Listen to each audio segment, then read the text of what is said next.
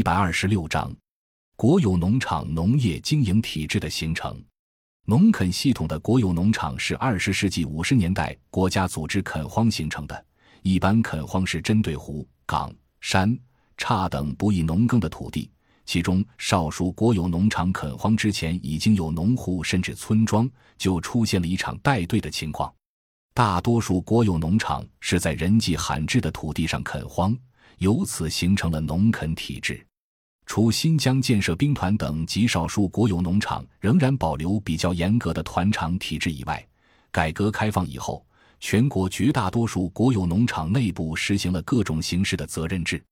改革开放之初，全国农村经营体制改革，实行以家庭承包为基础的责任制，村社集体土地承包给农户。交够国家留足集体的，剩下都是自己的。农村实行以大包干为主要特点的分田到户体制，调动了农户的生产积极性，推动了农业生产力的发展。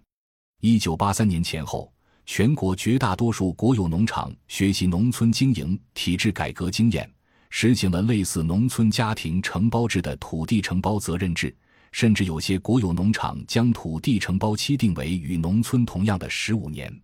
不过，总体来讲，国有农场学习农村经营体制时，保留了国有农场的部分特点：一是土地承包期限大多较短，且缺少对土地承包经营权的物权化界定；二是农场保留了比较强的干预职工家庭农场的能力，尤其是在共同生产事务等方面，农场有较强的干预能力。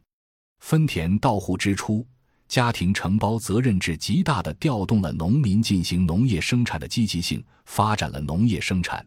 不过，到了二十世纪九十年代，因为粮价低迷，农业税费负担日渐加重，农民收入增长速度下降，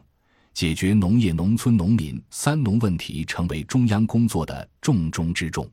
在二十世纪九十年代，有些地区农民视土地承包经营权为负担。弃田抛荒的情况不断发生，农业税费收取成为天下第一难事。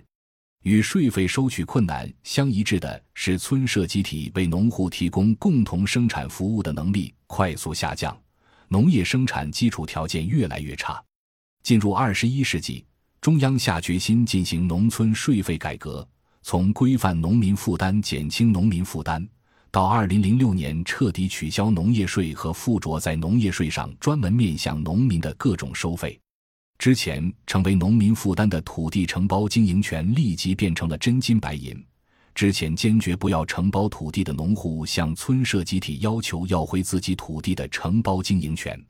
而由于不再向农户收取税费，村社集体也失去了为农户提供共同生产服务的能力，且因为不再收取税费。农户也不再可能借村社集体收取税费来提出生产生活诉求，要求村社集体及县乡政府必须解决。农户不再承担农业税费，土地承包经营权只有权利而无义务。在一些政策法律规定中，农户土地承包经营权变成了用益物权，乡村组织与农户之间的关系变得松散，结果就是。村社集体丧失了统筹农户进行农业生产的能力，农户只能单家独户各自应对农业生产事务，在很小规模农地上形成密集而分散的土地权利，造成普遍的反工地悲剧。学习农村经营体制的国有农场，在二十世纪九十年代同样遇到了农产品低价及土地负担较重所造成的困境。不过，在农村进行税费改革，并最终取消了农业税的情况下，国有农场开始走上与农村经营体制不同的道路，即国有农场保留了对承包给职工家庭土地收取税费的权利。只是农村税费改革取消了农业税费，农垦系统的国有农场将之前向职工收取的附着在土地上的税费改成租赁费。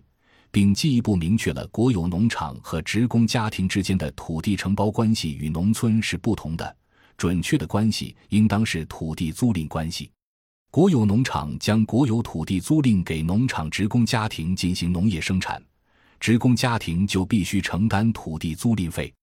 国有土地与农村集体土地是不同性质的土地，所以国有农场不可能将土地无偿的长期承包给职工。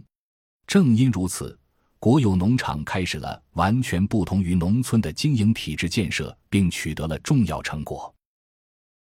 感谢您的收听，本集已经播讲完毕。喜欢请订阅专辑，关注主播主页，更多精彩内容等着你。